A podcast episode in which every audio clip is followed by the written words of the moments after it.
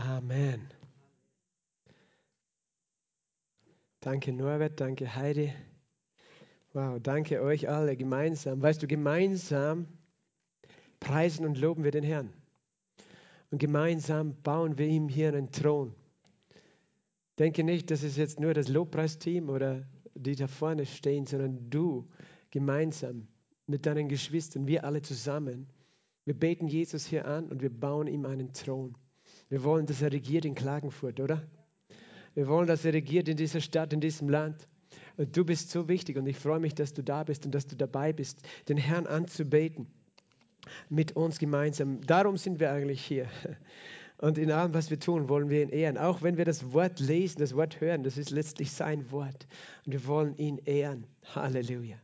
Wir sind so dankbar für das Wort und auch da, das war ein Stichwort, wir erinnern uns an das Wort, weißt du, immer wieder. Es ist ja äh, für jemanden, der das vielleicht nicht kennt, ist es neu, aber für jemanden, der schon lange mit Jesus geht, äh, der, er hört immer wieder dasselbe. Und genau das ist oft die Gefahr, dass man denkt, jo, ich höre das immer wieder das Gleiche. Aber da ist eine Kraft, eine Kraft in dem Wort, in dem Erinnern. Wer, wer weiß noch, was wir letztes Mal gehört haben? Welches Wort? So viele Verheißungen es gibt. In ihm ist das Ja und durch ihn das Amen. Ja, ja, ihr erinnert euch, wie ich sehe. Und daher führt mich wirklich gewisse einfache Bibelverse äh, klar herauszustellen, auch für uns als Gemeinde, immer also grundlegende Wahrheiten, die wir festhalten, mit denen wir durch unser Leben gehen, mit denen wir durch unseren Alltag gehen. Das, dieser Vers von letzter Woche war einer davon und ein, heute ist ein Vers, der auch ein, ein, für, für Langgläubige ein Klassiker ist, für Glaubensleute zumindest, aber andere äh, vergessen ihn vielleicht, aber manchmal vergessen wir auch seine Bedeutung, seine Wichtigkeit. Und der steht im Römerbrief im 8. Kapitel und Vers 37. Römer Kapitel 8, Vers 37.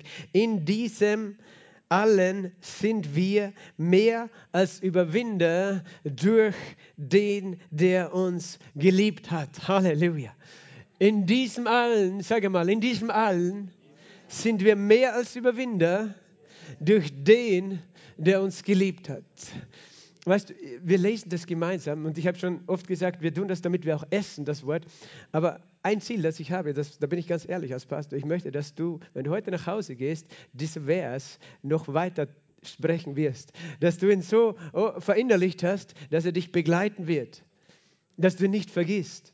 Und es ist etwas, manchmal zitieren wir solche Bibelverse so nebenbei, ja, wir sind mehr als Überwinder in Christus, ohne dass wir darüber nachdenken ohne dass wir noch drüber nachdenken. Mein Pastor hat immer gesagt, weißt du, egal wie gut du das Wort kennst, schlag die Bibel auf.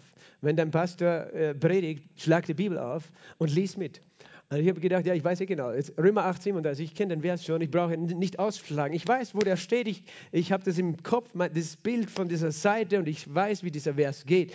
Aber das ist eine überhebliche Haltung von mir, weißt du, weil ich denke, ich weiß es schon. Ich, ich denke, ich weiß noch so wenig von diesem Vers. Ganz ehrlich.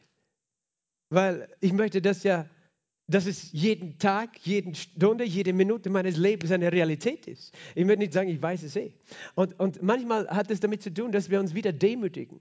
Das ist das Problem, wenn wir denken, wir kennen so viel, dass wir denken, pff, was kann mir irgendwer schon oder die Bibel oder sonst was schon sagen. Aber dann empfangen wir nichts. Aber wenn wir sagen, Herr, ich glaube, ich weiß noch gar nicht, was da drin steht. Du kannst immer neu zu mir sprechen. Ich möchte das neu empfangen.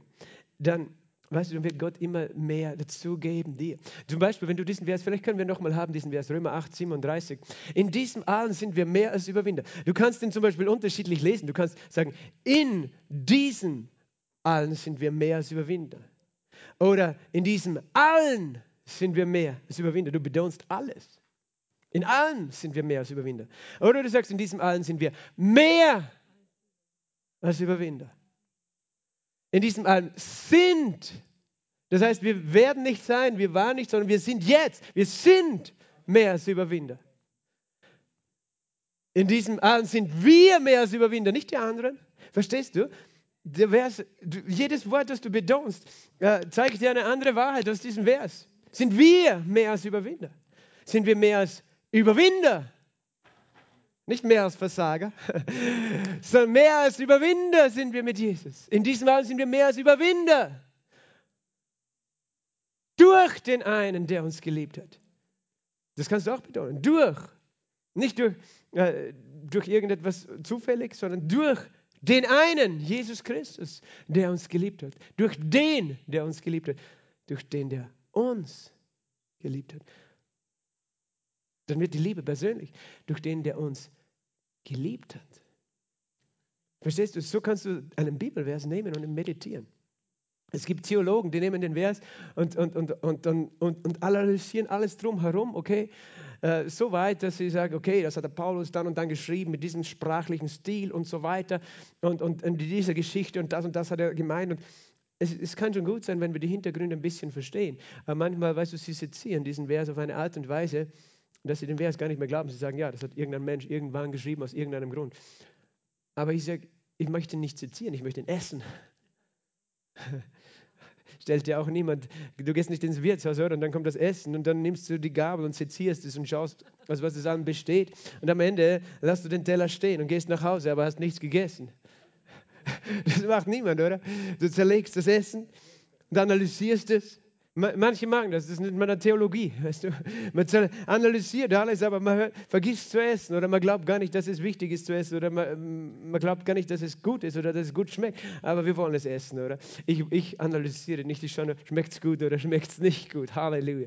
Wenn es nicht gut schmeckt, dann spucken wir es aus. In diesem allen sind wir mehr als Überwinder durch den, der uns geliebt hat.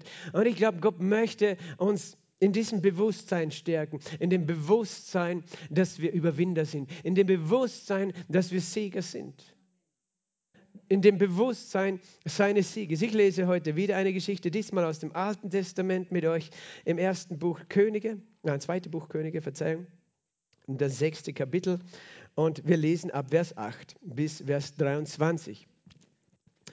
Und der König von Aram führte Krieg gegen Israel und er beriet sich mit seinen Knechten und sagte, an dem und dem Ort soll mein Lager sein. Da sandte der Mann Gottes zum König von Israel und ließ ihm sagen, hüte dich, an diesen Ort vorbeizuziehen, denn dort kommen die Aramäer herab.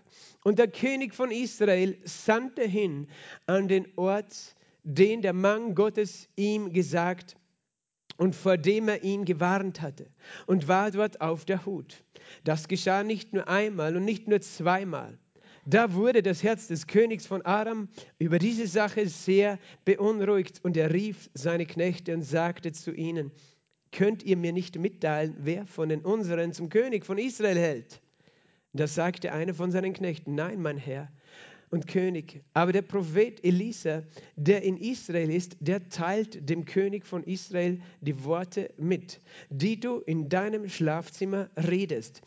Da sagte er, geh hin, geht hin und seht, wo er ist. Ich werde hinsenden und ihn holen. Und es wurde ihm berichtet, siehe, er ist in Dothan. Da sandte er Pferde und Kriegswagen dorthin und ein starkes Heer. Und sie kamen bei Nacht und umringten die Stadt. Und als der Diener des Mannes Gottes früh aufstand äh, und hinausging, siehe, da umringte ein Heer die Stadt und Pferde und Kriegswagen. Und seine Diener sagten, sein Diener sagte zu ihm, ach mein Herr, was sollen wir tun? Er aber sagte, fürchte dich nicht denn zahlreicher sind die, die bei uns sind, als die, die bei ihnen sind. Und Elisa betete und sagte, Herr, öffne doch seine Augen, dass er sieht. Da öffnete der Herr die Augen des Dieners. Und er sah, und siehe, der Berg war voll feurigen Pferden und Kriegswagen um Elisa herum. Und sie kamen zu ihm herab, und Elisa betete zu dem Herrn und sagte, schlag doch diese Kriegsschar mit Blindheit. Da schlug er sie mit Blindheit nach dem Wort des Elisa. Und Elisa sagte zu ihnen, dies ist nicht der Weg und dies ist nicht die Stadt, folgt mir. Ich will euch zu dem Mann führen, den ihr sucht. Und er führte sie nach Samaria. Und es geschah, als sie nach Samaria gekommen waren, da sagte Elisa, Herr, öffne die Augen dieser Männer, dass sie sehen. Da öffnete der Herr ihre Augen und sie sahen. Und siehe, sie waren mitten in Samaria. Und der König von Israel sagte zu Elisa, als er sie sah, soll ich losschlagen? Soll ich losschlagen, mein Vater?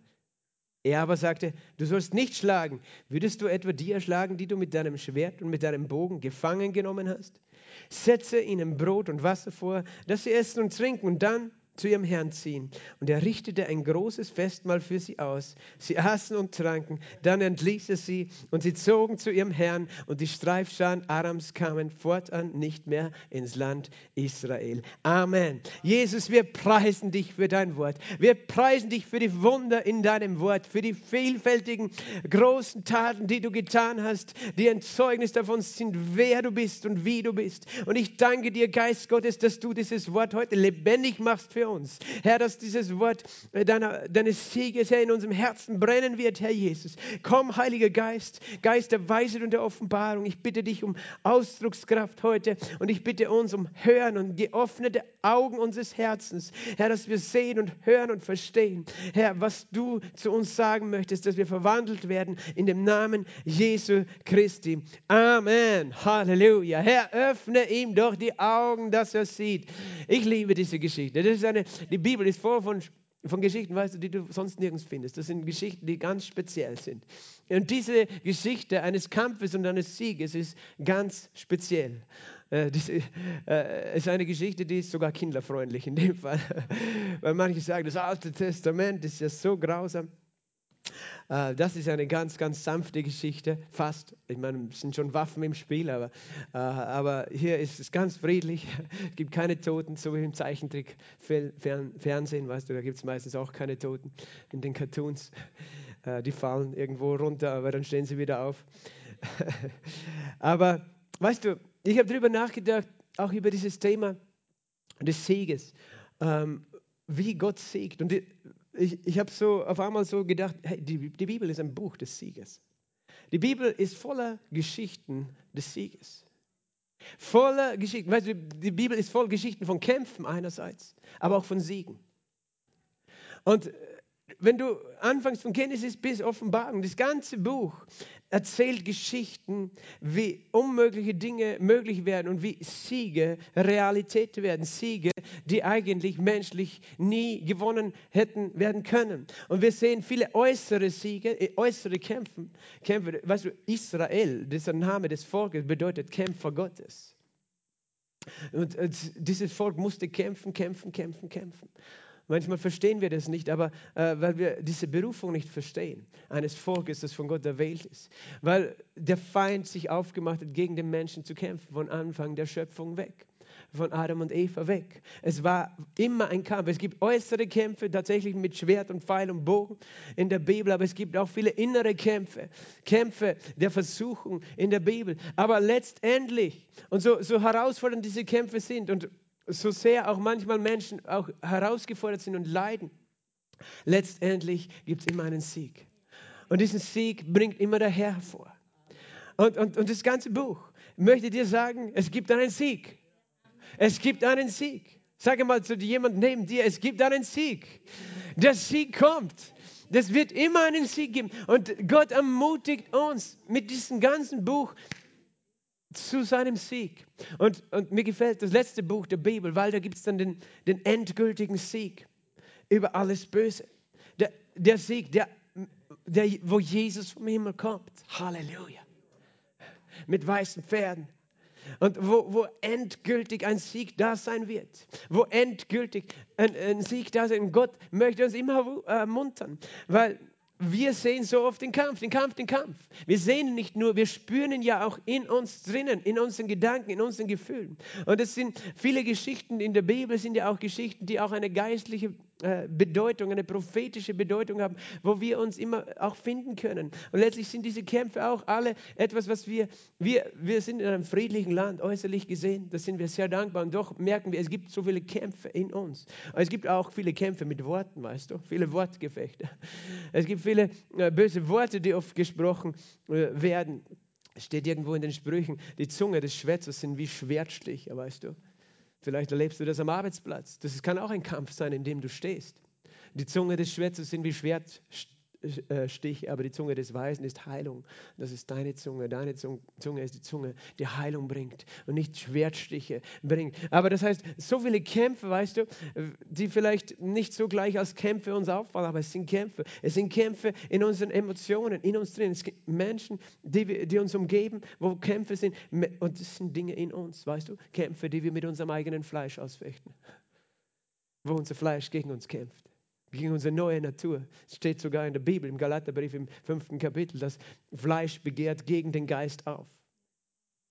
Und diese zwei, das Fleisch und der Geist, sind einander entgegengesetzt. Das bist du, der Gläubige. Du bist eine neue Schöpfung, du bist Geist, aber du hast noch ein Fleisch. Und das wirst du noch so lange haben, bis Jesus mit der Posaune bläst und, und wir verwandelt werden und dieses Fleisch äh, nicht mehr da ist, weißt du? Und äh, wir, wir völlig erlöst sind auch von den seelischen und fleischlichen Aspekten des alten Menschen, der, die noch nicht erlöst sind. Und deswegen erleben wir noch diese Kämpfe. Und weißt du, manchmal wünschte ich mir, dass ich diese Kämpfe nicht mehr hätte.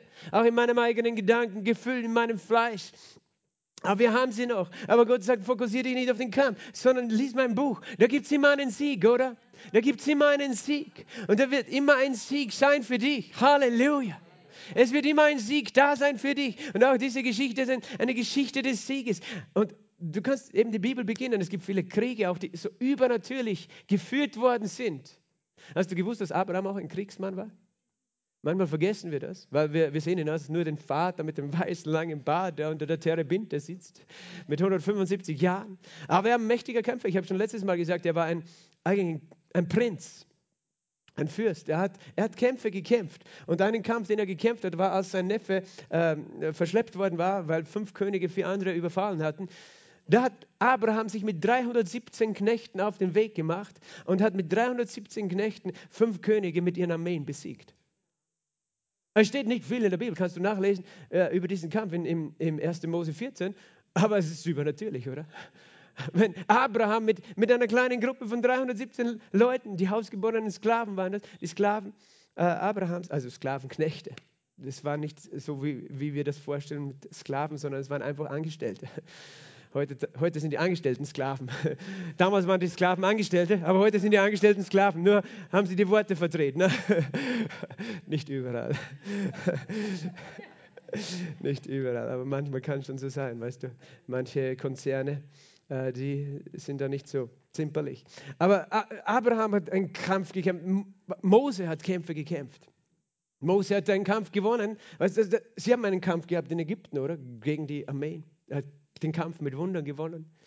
Gott hat eigentlich den Kampf gekämpft und die ganze ägyptische Armee ist ertrunken im Roten Meer. Aber kaum waren sie auf der anderen Seite, haben sie Widerstand gehabt von den Amalekitern.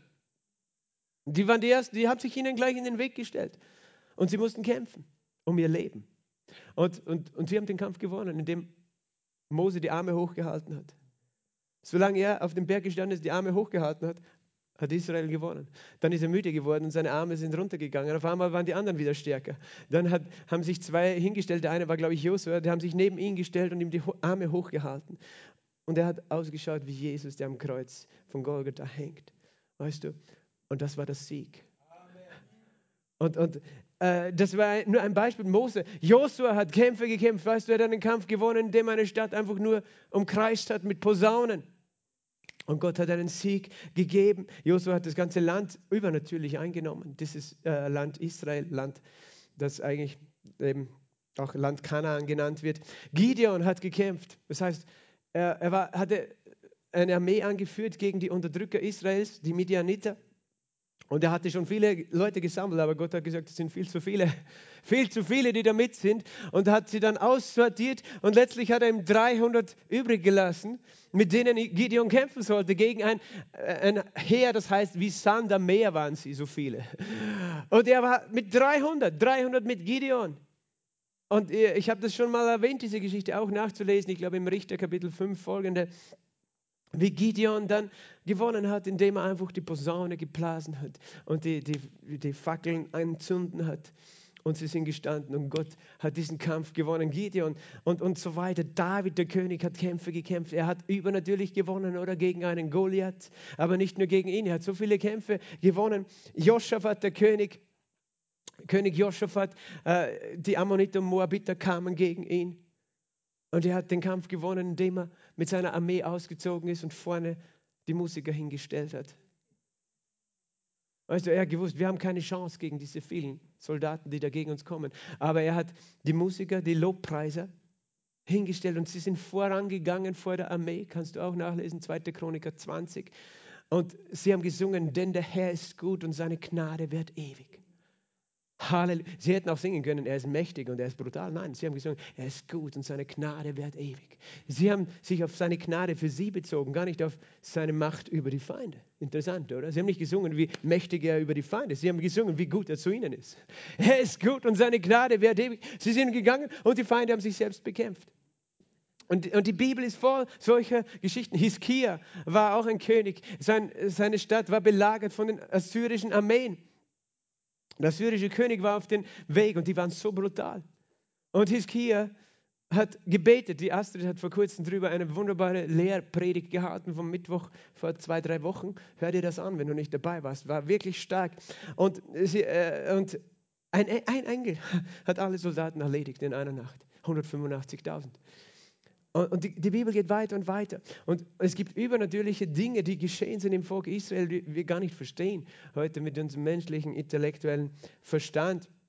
Du kannst im Buch der Makkabäer lesen, das ist ein geschichtliches Buch, auch ein jüdisches Buch, wo, wo sie gekämpft haben gegen die Unterdrückung des Antiochus, des Antiochus, dieses äh, Königs der Seleukiden, der das äh, Reich Israel damals unter Kontrolle hatte, unterdrückt hat. Und diese Makkabäer, ein hohepriesterliches Geschlecht, die haben gekämpft. Und, sie, und dieses Buch beschreibt, wie die feindlichen Armeen plötzlich äh, himmlische Engel und, und Herde gesehen und gehört haben und erschrocken sind und solche Dinge. Die haben Engel gehört und gesehen, weißt du, die Armeen Gottes. Auch eine andere Geschichte gibt es, wo Samaria belagert war von den Aramäern, glaube ich. Und äh, diese ganze Stadt war unter Belagerung, aber vier Leprakranke haben sich aufgemacht in der Nacht, haben gesagt, wir, wir laufen über zu den anderen. Weil wenn wir umkommen, kommen wir sowieso um, entweder verhungern oder die töten uns. Aber, und dann waren die gar nicht mehr da. Und das heißt dort in der Bibel, das glaube ich gleich im nächsten Buch, im zweiten Buch Könige, also im nächsten Kapitel, oder eins der nächsten Kapitel, wo wir gelesen haben, es heißt dort, in der Nacht hatte der Herr, Gott, hatte diese Armee ein feindliches Heer hören lassen. Das heißt, die, haben, die waren so in Panik, weil sie gehört haben, weißt es gibt auch Leute, die hören Stimmen, die sind dann, äh, man nennt das Schizophren, die müssen oft Medikamente nehmen, weil sie Wahrnehmungsstörungen hatten. Aber die hatten keine Wahrnehmungsstörungen, sondern das ganze Heer der Aramäer hat ein Heer gehört, das so laut war und so mächtig, dass sie gedacht haben, da kommen jetzt die ägyptischen Armeen, die der König gerufen hat. Und sie, sind, die haben alles liegen und stehen gelassen und sind geflohen. Es war kein einziger Soldat auf dem Weg gewesen. Aber sie haben es gehört, dass Soldaten kommen. Weißt du, das nennt man die, die himmlischen Heere, die himmlischen Heere, Herrscher. Das war auch der Grund, warum Esau aufgehalten wurde, der seinen Bruder Jakob töten würde, weil die himmlischen Armeen ihm erschienen sind, ihm begegnet sind. Er hat so Angst bekommen. Gott ist so mächtig. Und was ich damit sagen möchte, es, es gibt so viel mehr, als was wir sehen und was wir begreifen in dieser Welt. Aber das, was wir in dieser Geschichte auch lesen, das erinnert uns einfach daran. Es heißt, gehen wir zu 2. Königer 6, Vers 8. Der König von Adam führte Krieg gegen Israel. Der König von Adam führte Krieg gegen Israel. Israel ist das Volk Gottes. Die Aramäer, das ist äh, im heutigen Syrien, Damaskus, diese Region. Sie haben gekämpft, Krieg geführt. Und wir könnten jetzt erklären, warum Israel ein bisschen aus der Gnade gefallen war, weil sie auch im Götzendienst damals schon waren. Aber es hat nichts daran geändert, dass es Gottes Volk war und Gott sein Volk beschützt hat. Das ist nämlich interessant an dieser Geschichte. Weißt du, das Volk Israel war damals nicht so heilig, so dass es verdient hätte, dass Gott ihnen geholfen hat. Aber Elisa war heilig, der Prophet. Und Aram führte Krieg. Und ich möchte, dass du weißt, dass jemand Krieg führt gegen dich.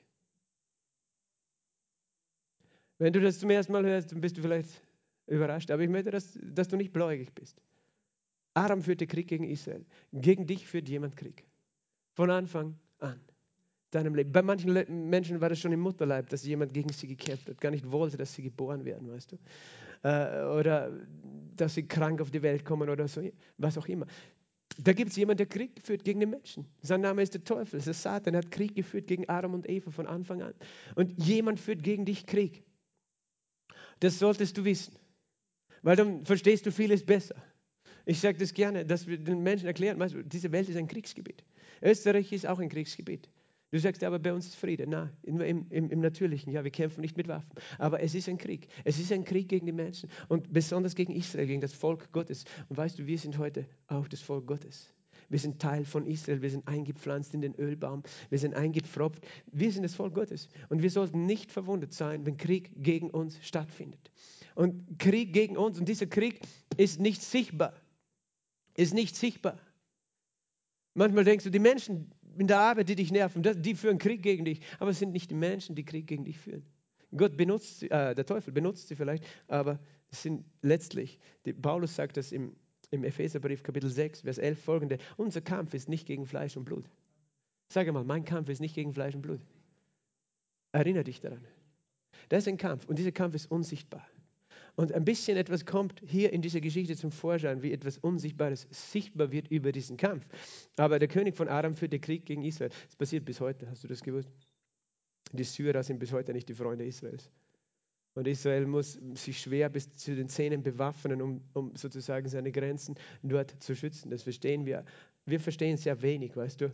Darum sollten wir vorsichtig sein zu urteilen über politische Dinge, die auch dort geschehen oder was auch in unseren Zeitungen oder Medien transportiert wird, weil wir einfach gar nicht verstehen, was es heißt, in so einem Land zu leben, wo jeder, der rund um dich wohnt, dich hasst.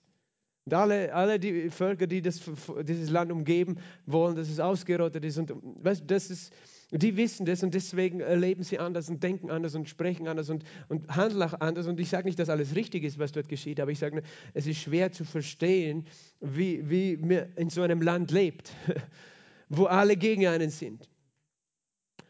Aber sie sind, sie sind bewaffnet sozusagen. Und wir sollten auch verstehen, dass da jemand gegen uns ist und nicht blauäugig sein. Das heißt nicht, dass wir gegen alle sind. Es ist, ist wichtig, wir sind nicht gegen, wir sind für Menschen. Jesus liebt die ganze Welt. Aber wir sollten wissen, dass Menschen auch gegen uns sind. Und, und nicht, nicht jetzt speziell Menschen allgemein, sondern Menschen, die der Feind inspiriert, gegen uns zu sein. Sie wissen es oft gar nicht besser. Aber wir haben einen Feind, der gegen uns kämpft. Und das ist einer der Gründe, warum wir so viele Kämpfe erleben. Das andere, was noch ein Grund ist, habe ich schon gesagt, ist dein eigenes Fleisch. Weil dieses Fleisch ist nicht heilig. Dieses Fleisch ist nicht vollkommen. Und, das, und dein Geist ist heilig. Und das, er kämpft, bekämpft das Göttliche in dir, dein Fleisch. Wie, wie meine ich das? Ja, weißt du, du willst in Liebe wandeln, aber da kommt dieser Zwang und will diese Liebe verdrängen.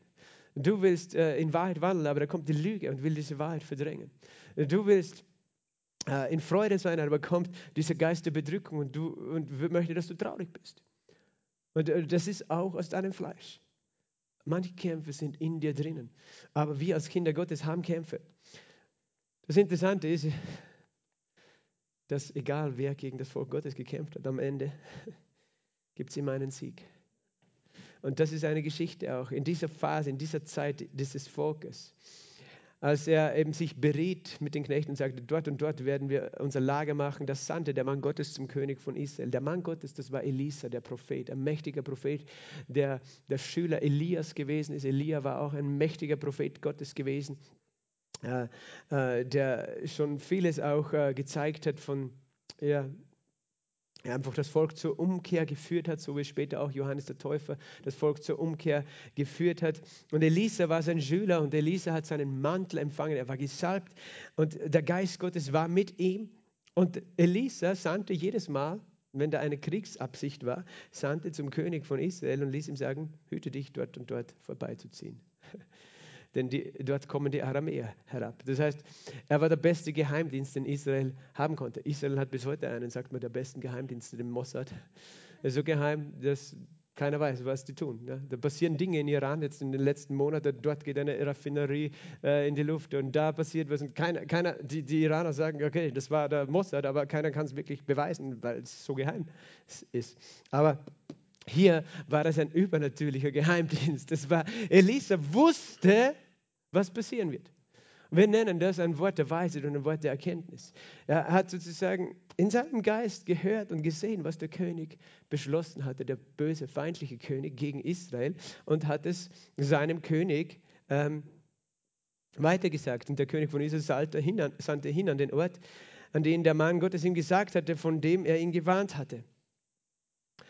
Und dort war auf der Hut. Das geschah nicht nur einmal, nicht nur zweimal, sondern öfters gleich. Da wurde das Herz des Königs von Aram über diese Sache sehr beunruhigt. Und er rief seine Knechte und sagte zu ihnen, könnt ihr mir nicht mitteilen, wer von den unseren zum König von Israel hält? Er war richtig frustriert. Weißt du, der Feind hat seine Pläne. Aber Gott ist immer schon einen Schritt voraus. Sag mal, Gott ist einen Schritt voraus. Gott ist immer einen Schritt voraus. Er weiß schon, was der Feind geplant hat. Paulus hat das einmal geschrieben, im 2. Korinther, glaube ich, seine Pläne sind uns nicht unbekannt. Die Pläne des Feindes sind uns nicht unbekannt. Gott weiß es schon, was der alles geplant hat gegen dich und er ist immer einen Schritt voraus.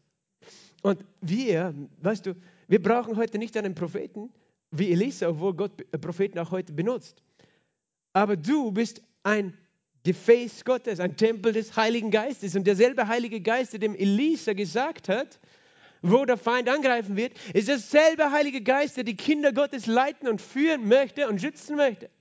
Du kannst lernen, diesem Heiligen Geist zu folgen, sodass du bewahrt bist vor Dingen, die der Feind gegen dich plant. Du weißt einfach Dinge. Und wie, wie geht das?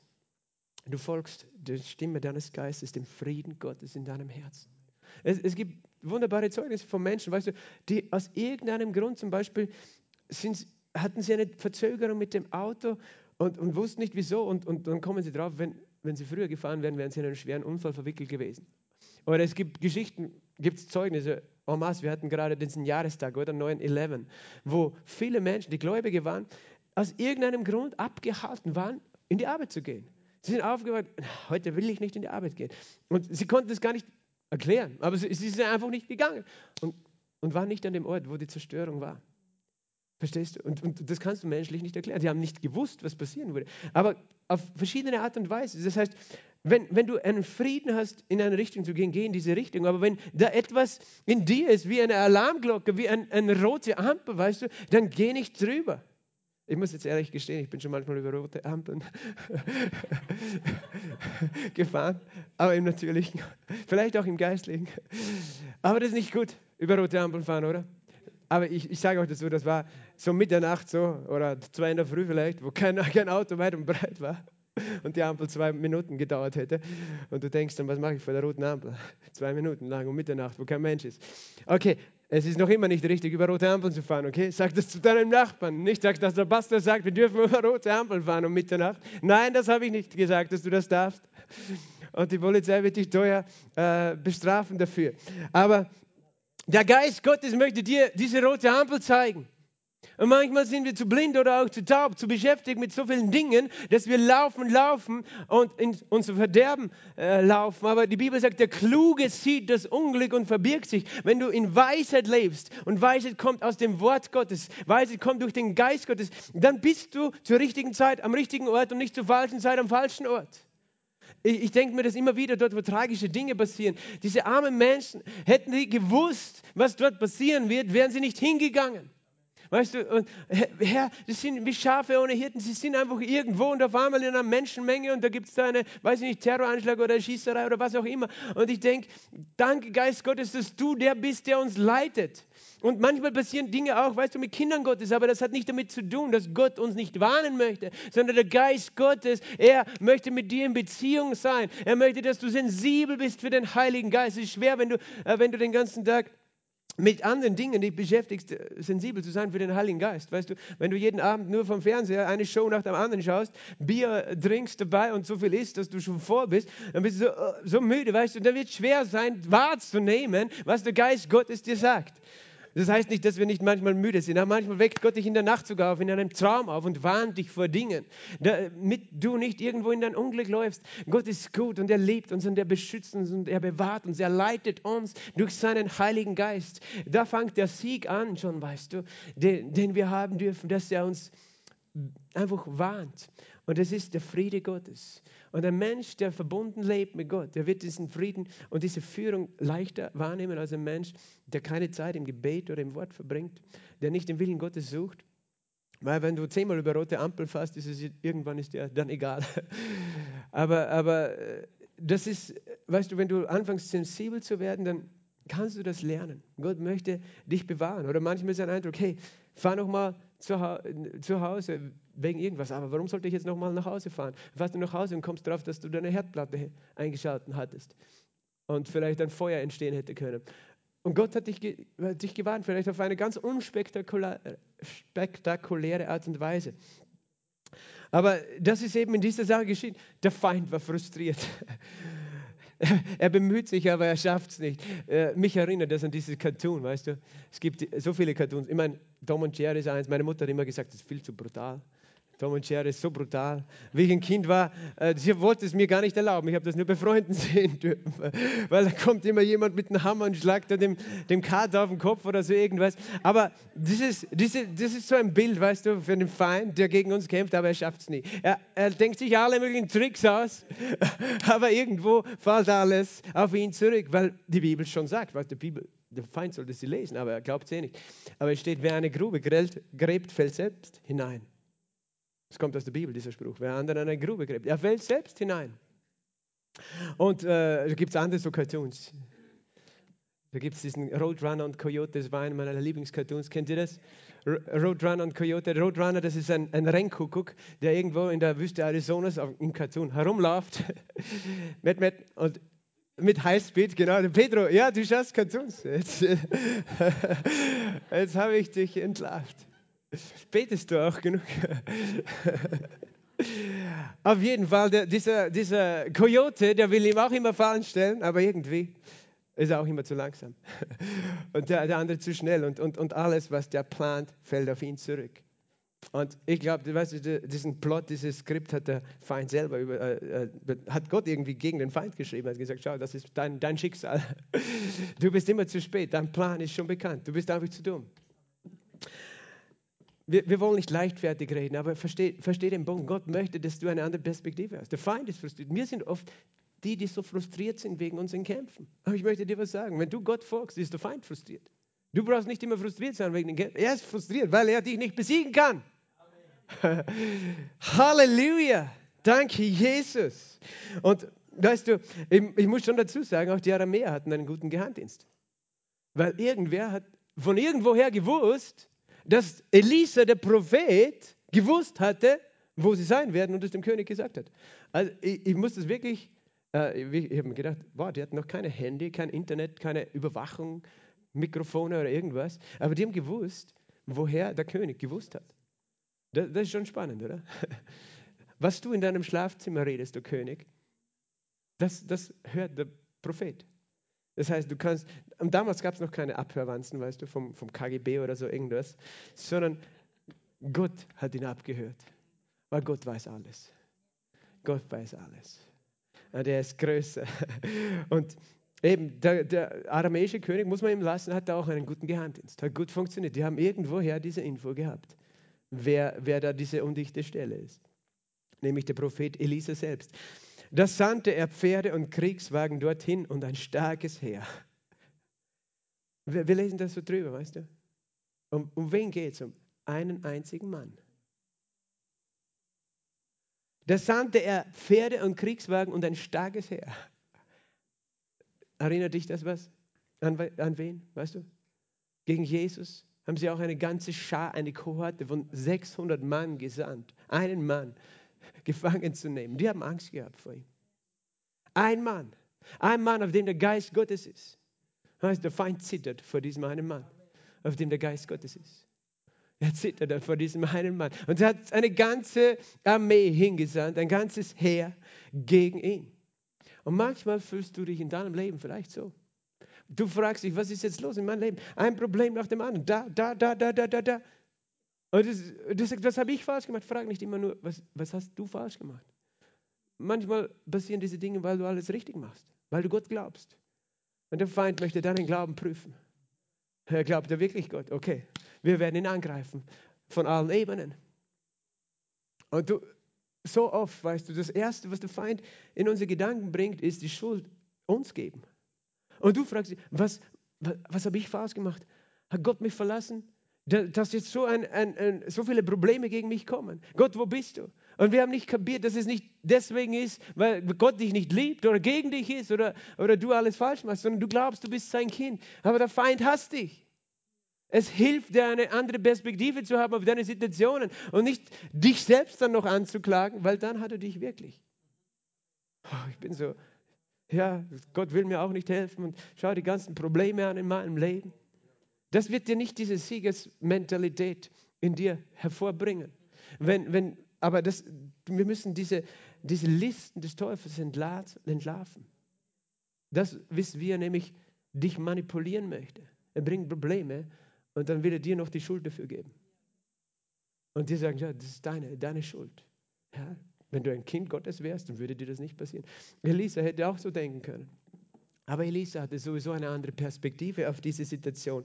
Als der Diener des Mannes Gottes früh aufstand und hinausging, siehe, der umringte das Heer, die Stadt und die Pferde und die Kriegswagen. Das muss wohl ein Gefühl sein, oder?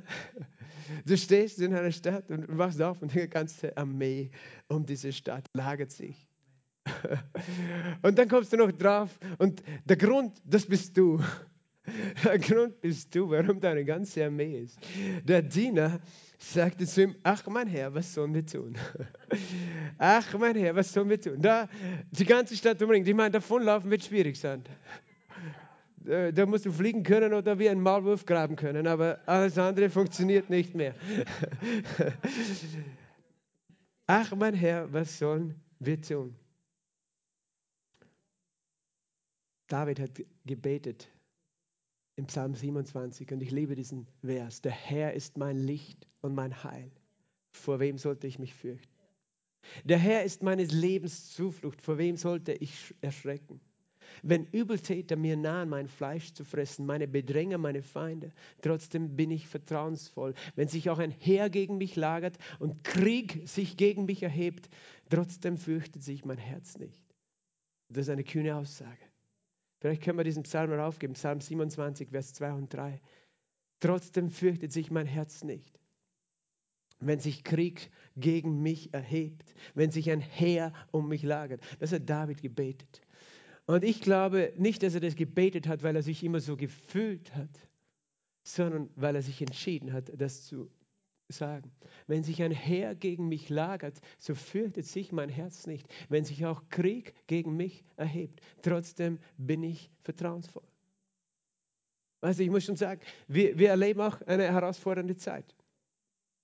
Krieg erhebt sich, Heere lagern sich, auch im, im Geistlichen. Wenn, wenn ich das höre, weißt du, dass in, in Frankreich ein paar tausend Mitarbeiter schon ihren Job verloren haben, einfach weil sie diese Spritze nicht tragen, dann sage ich, das ist Krieg. Das ist Krieg, der sich erhebt. Und ich, ich will da jetzt gar nicht, äh, weißt du, irgendeine Pro-Kontra-Werbung oder sonst was machen. Ich sage nur, das ist Krieg gegen Menschen, die eine Arbeit machen und auf einmal dürfen sie diese Arbeit nicht mehr machen und verlieren den Job und kriegen vielleicht nicht einmal mehr Arbeitslosengeld, äh, weil sie diesen Job nicht äh, machen aus verschiedenen Gründen. Und, und manchmal wirkt das alles so groß wie ein Heer, das die Stadt umzingelt wegen einer Person wo du dich so ohnmächtig fühlen kannst gegen Dinge, die geschehen und du hast einfach das Gefühl, sie überrollen dich. Du, du kannst es nicht aufhalten, diese Dinge. Scheinbar, oder? Aber das, das ist eben, weil wir das anschauen, was wir sehen. Was sollen wir tun? Weil das, was wir sehen, hat eine Auswirkung auf unser Herz. Und dieser Mann hat sich gefürchtet. Das war der Diener von Elisa, er hieß Gehase. Er ist aufgewacht und hat gesehen mit seinen Augen. Mit seinen natürlichen Augen hat er gesehen, was passiert. Und die natürliche Reaktion ist die Furcht und die Angst. Die Angst ist eine Erwartung von Dingen, die kommen, die negativ sind. Aber Elisa war ganz cool in Vers 16.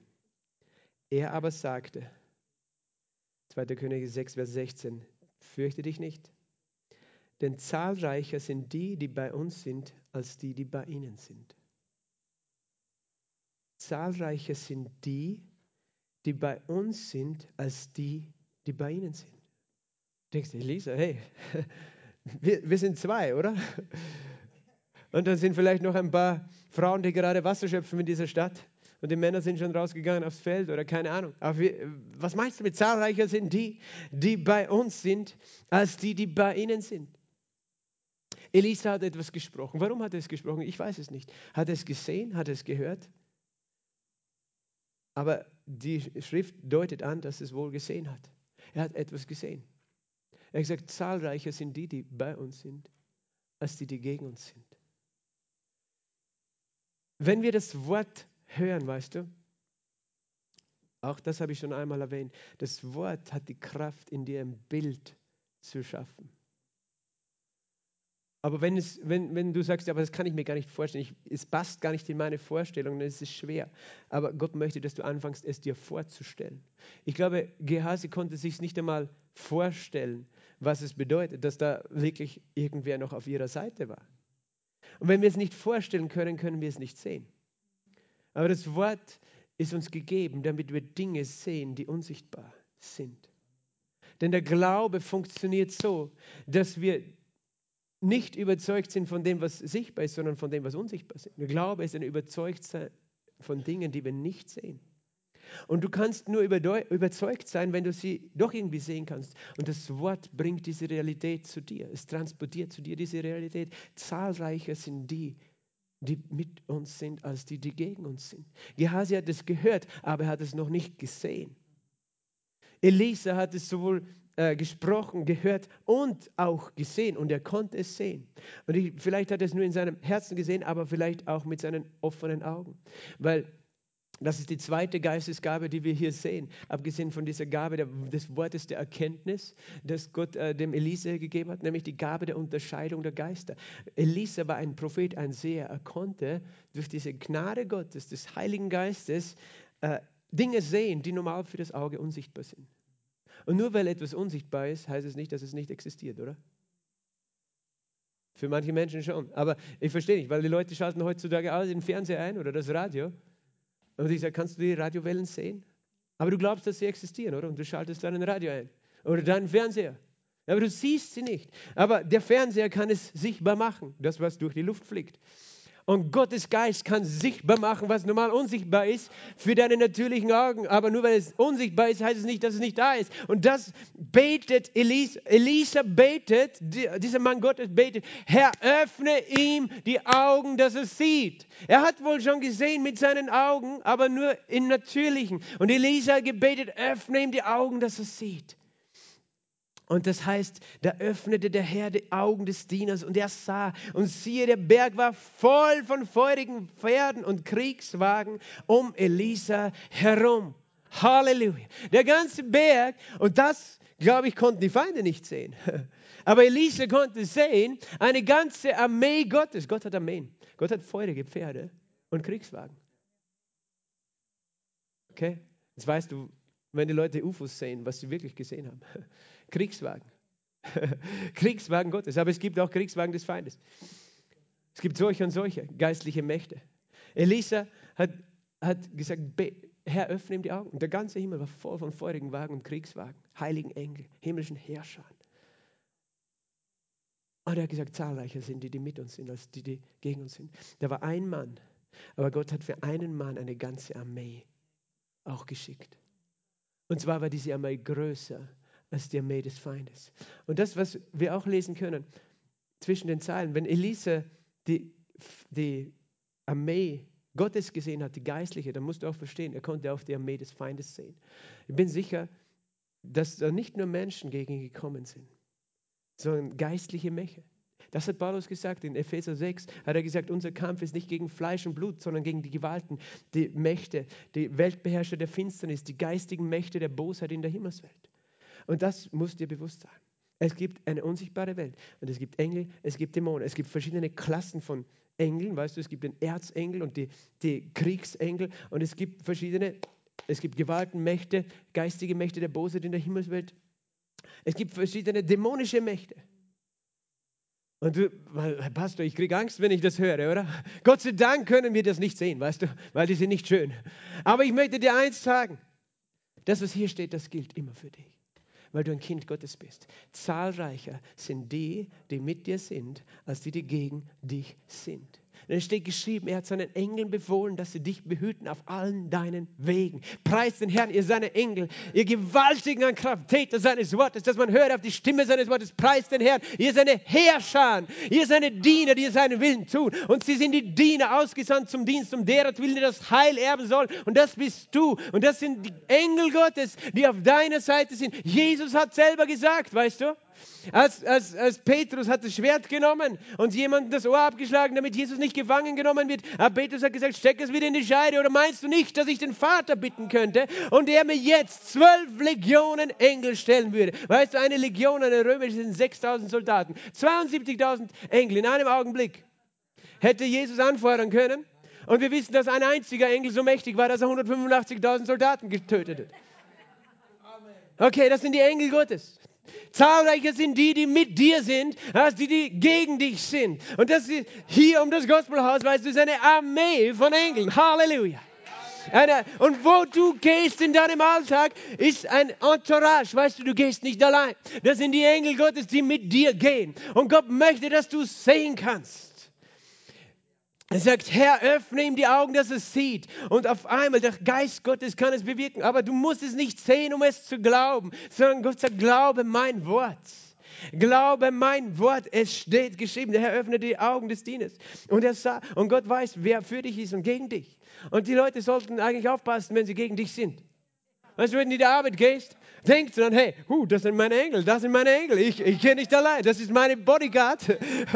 okay, okay. Da, der Herr hat sogar gesagt, irgendwo in den, im, im Buch Zachariah, glaube ich, ich, ich werde eine feurige Mauer um dich sein. wow, da möchte ich nicht drüber kommen als Feind über diese feurige Mauer. Nein, das ist mein Herr, er geht mit mir. Er ist bei mir. Es ist eine mächtige Armee. Und wir sind so beschäftigt mit unseren Augen, das zu sehen, was wir mit unseren Augen halt zu sehen. Und damit meine ich auch mit unseren Gefühlen, das wahrzunehmen. Wir, wir, wir nehmen wahr die Kämpfe. Wir denken, unser Fleisch ist so mächtig. Oh, immer wieder falle ich in dieselbe Versuchung. Immer wieder werde ich zornig oder immer wieder gebe ich dieser Sucht nach oder das. Wir denken, unser Fleisch ist so mächtig. Oder wir denken, ja, immer wieder, weißt du, in der Arbeit, da werde ich geärgert oder das oder das passiert und ich fühle mich so minderwertig und so schwach. Aber der Herr sagt, nein, zahlreicher sind die, die mit dir sind, als die, die gegen uns sind. Und dann kommt es noch weiter, weil wir leben ja heute im neuen Bund. Wir leben heute im neuen Bund. Halleluja. Sag mal, ich lebe im neuen Bund. Die Wahrheit ist noch größer. Die Wahrheit ist noch besser. 1. Johannesbrief, Kapitel 4, Vers 4. Größer ist der, der in dir ist, als der in dieser Welt ist. Ha, ha, ha. Huh. Glory!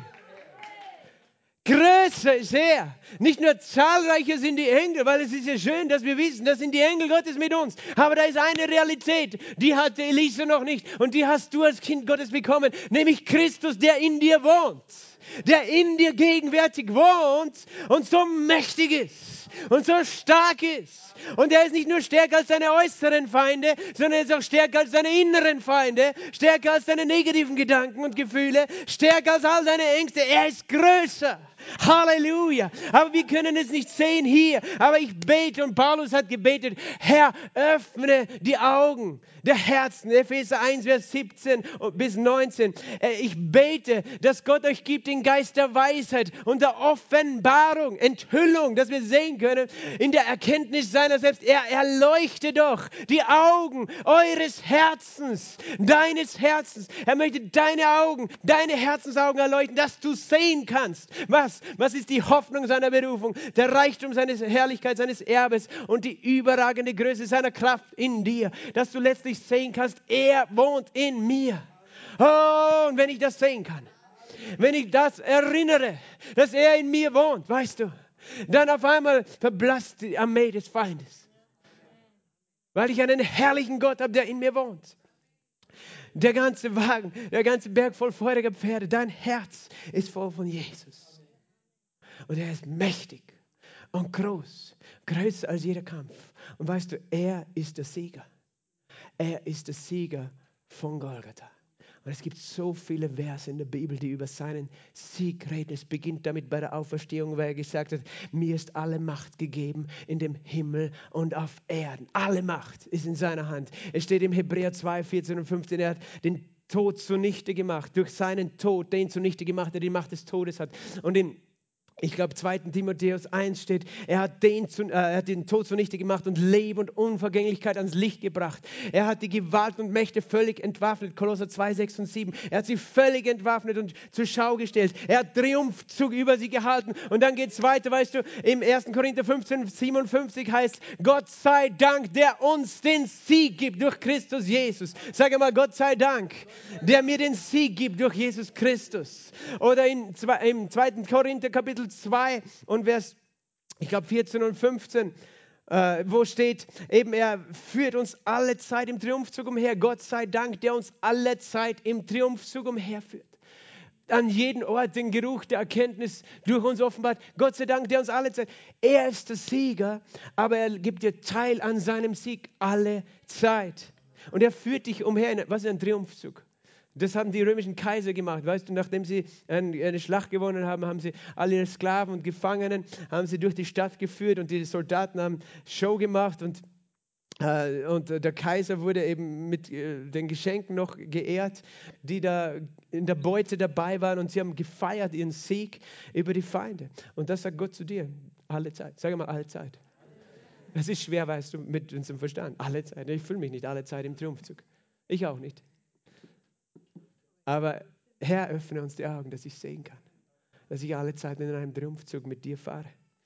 Herr, öffne doch die Augen. Und weißt du, die Geschichte geht ja dann noch weiter hier. Und sie geht auf eine besondere Art und Weise weiter. Elisa hätte ja das schamlos ausnutzen können, ganz brutal zu sein. So wie der Feind brutal war, hätte er auch brutal sein können gegen diese Menschen. Aber er hat gewusst, mein Kampf ist nicht gegen Fleisch und Blut. Mein Kampf ist nicht gegen Menschen, nicht gegen Fleisch und Blut. Und sie kamen zu ihm herab und Elisa betete zum Herrn und sagte, schlag doch diese Kriegsschar mit Blindheit. Das ist ein mächtiges Gebet, oder? Dein Gebet ist auch mächtig. So, so, so reagierst du, wenn der Feind gegen dich kommt. Schlag doch den Feind mit Blindheit. Dass er gar nicht mich findet, dass er mich gar nicht sieht. Schlag ihn mit Blindheit. Verwirre ihn. Das ist alles passiert in den biblischen Geschichten. Verwirrung im Lager des Feindes. Oder die Pläne wurden verraten. Oder hier. Dein Gebet ist mächtig. Und jetzt weißt du, wie du beten kannst. Du kannst nicht sagen, Herr, ich bin so arm, es sind so viele Soldaten, mach doch irgendwas. Elisa hat gewusst, was zu tun war. Er wusste, wie man betet, weil er wusste, wer sein Feind ist. Und er wusste, dass nicht Gott ihn verlassen hat, sondern er wusste, dass er eine Vollmacht in sich hat. Und er hat gebetet, schlage dieses Heer mit Blindheit. Und du sagst, das ist aber ein brutales Gebet. Er hat eh ein zweites Mal auch noch gebetet, oder? Wenn du aufgepasst hast, da schlug er das, sie mit Blindheit nach dem Wort des Elisa. Gott braucht dein Gebet, damit er gegen deinen Feind antritt. Wenn Elisa nichts gesagt hätte, hätte Gott nichts getan, oder? Wenn du nicht betest mit Vollmacht, dann wird Gott nicht wirken, weil Gott braucht dich, deine Vollmacht zu erkennen und einzusetzen in der Situation, wo du umzingelt bist. Und Elisa, also das heißt, weißt du, Gott möchte nicht, dass du in dieser Mentalität bleibst. Ich bin so arm und alles ist so schlimm, sondern Gott sagt, steh auf. Unterwerft euch Gott und widersteht dem Teufel und er wird fliehen von euch. Das sagt er nicht verdammend. Manchmal sagen wir das so zu, zueinander. Du, ja, streng dich an, sei ein starker Christ. Und der fühlt sich noch schlechter als vorher. Das ist nicht so gemeint, weißt du. Sondern wir ermutigen einander durch den Glauben, nicht wir drücken einander runter. Das ist ein feiner Grad, oder? Und, und sehr oft ist es leider schon schief gegangen. Das ist nicht, wie Gott uns ermutigen möchte, indem er sagt, ja, was ist mit dir? Steh auf. Nein, er sagt, hey, steh auf. Ich bin in dir. Du kannst es. Ich glaube an dich. Bete, sprich. Wir ermutigen einander durch den Glauben. Ist ein feiner Grad. Und ich möchte dich bitten, jeden einzelnen von uns, dass wir einander ermutigen in unseren Kämpfen. Und nicht einander sagen, ja, was ist mit dir? Glaub einfach. Und eigentlich die Wahrheit oder die, die, die da ist, man meint, ja, ich habe eh gesagt, er soll glauben oder, ja, aber was du gemeint hast, ist eigentlich, schau dich an. Wir, wir wollen einander hochheben, ermutigen, im Glauben und nicht runterdrücken und sagen, ja, selber schuld, dass du am Boden liegst. Nein, aber Gott möchte, dass du die Kraft des Gebetes kennst. Und Elisa führt sie in die Stadt weiter, weißt du, zu dem König von äh, Israel nach Samaria. Und es geschah, als er dort angekommen ist, betet er wieder. Das ist ein mächtiges Gebet, oder? Herr, öffne ihnen die Augen, dass sie sehen. Und sie, da öffnete der Herr die Augen und sie sahen. Und sie waren mitten in Samaria. Jetzt, jetzt denke ich mal, wie hat sich jetzt der Feind gefühlt? Zuerst hat sich Elia vielleicht schlecht gefühlt, umzingelt von einer Stadt, aber ich glaube, die Feinde haben sich jetzt auch ein bisschen komisch gefühlt, umgeben von feindlichen Soldaten in Samaria. Und der König, weißt du, sagt, soll ich losschlagen? Das ist, wie wir oft denken, dass die Lösung ist, unsere Kämpfe zu kämpfen gegen Menschen. Und Gott hat nie gesagt, dass wir gegen Menschen kämpfen sollen. Wir kämpfen nicht gegen Fleisch und Blut. Aber Elisa kannte die Sprüche Salomos, nehme ich an, weil es heißt in den Sprüchen, wenn dein Feind hungert, dann speise ihn, wenn er dürstet, gib ihm zu trinken, denn so sammelst du glühende Kohlen auf sein Haupt. Und die Symbolik ist einfach, weißt du, dann überlässt du Gottes, der Richter zu sein und die Rache zu üben und versuchst es nicht selbst. Du versündigst dich nicht mit deinem Zorn, mit deinem Hass, mit deiner Rache. Und das macht Elisa. Er sagt, würdest du deine äh, Gefangenen erschlagen, setze ihnen Brot und Wasser vor. Das ist, was deine, Ange deine Arbeitskollegen brauchen, weißt du, die gegen dich kämpfen. Brot und Wasser, das Brot des Evangeliums und das Wasser deines Geistes, das Wasser des Heiligen Geistes. Gib ihnen Brot und Wasser. Kämpfe nicht mit den gleichen Methoden zurück, wie sie dich bekämpfen, mit bösen Worten oder Intrigen oder schlechten Reden, sondern gib ihnen das Brot, das Wort des Gottes, das Wasser seines Geistes. Und es geht so weit, dass es heißt, er richtete ein großes Festmahl aus. Und sie aßen und tranken. Und was war die Folge, Meister? Das war ein Sieg letztlich der Liebe. Es war ein Sieg der Liebe. Und es war so stark, der Feind war so gedemütigt, dass er nicht mehr gekommen ist. Weil er hat nicht versucht, mit Schwert, mit Pfeil und Bogen diese Feinde alle niederzumachen. Wir können viel, viel lernen aus diesen Geschichten. Ich möchte dich heute noch fragen, was sind deine Kämpfe? Was sind deine Kämpfe? Wo stehst du? Wo ist deine Herausforderung? Paulus hat zu seinem Schüler Timotheus gesagt, kämpfe den guten Kampf des Glaubens. Im 1. Timotheus 6 und Vers 12. Kämpfe den guten Kampf des Glaubens. Was immer dein Kampf ist, letztlich ist es ein Kampf des Glaubens. Ein Kampf zu glauben, wer mit dir ist. Ein Kampf zu glauben, dass du diesen Sieg schon hast. Das ist, wie, der Feind dich bekämpft. Er will dir diesen Glauben rauben, diese Gedanken des Sieges rauben, sodass du dich als Versager fühlst. Aber da ist der Kampf. 1. Johannes 4,4 haben wir gehört. Größer ist der, der in dir ist, als der in dieser Welt. Und es ist ein Kampf des Glaubens, den du kämpfst um dieses Wort. Dann, wenn du diese Spannungen erlebst, dann kämpfst du, sagst, nein, es steht geschrieben. Es steht geschrieben, größer ist der, der in mir ist, als der in dieser Welt ist. Ich kann meinen Feind lieben. Ich kann vergeben. Ich kann siegreich sein. Ich bete sogar für meine Feinde.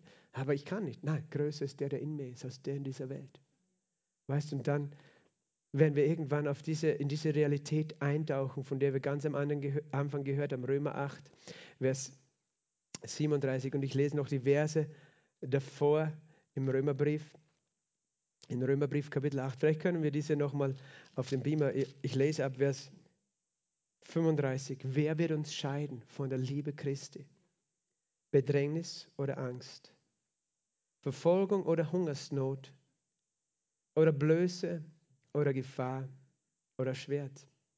Wie geschrieben steht, um deinetwillen werden wir getötet, den ganzen Tag wie Schlachtschafe sind wir gerechnet worden. Das ist die Realität des Gläubigen. Bedrängnis, Herausforderungen. Aber in diesem allen sind wir mehr als Überwinder durch den, der uns geliebt hat. Nimm einen Moment und denke über diese Kämpfe nach, in denen du stehst. Und jetzt denk drüber nach in dem Licht dieses Wortes. Und sprich dieses Wort auf, aus, sag es wirklich bezogen auf deine Situation. Sag in diesem allen, sag das laut, in diesem allen bin ich mehr als Überwinder durch den, der mich geliebt hat. Das sind die zwei Realitäten. Durch ihn, nicht du selber musst stark sein durch ihn, weil er schon den Sieg errungen hat, indem er schon für dich gestorben und auferstanden ist.